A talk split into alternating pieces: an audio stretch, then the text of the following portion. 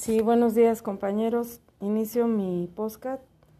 El tema es eh, comentar sobre una secuencia didáctica. Bien, pues una secuencia didáctica está eh, incluye tres pasos: el inicio,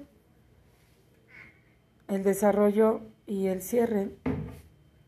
En, en el inicio se platica a los estudiantes sobre el tema y sobre el propósito del aprendizaje. En el desarrollo se llevan a cabo las actividades propuestas para esa secuencia de, aprendizaje.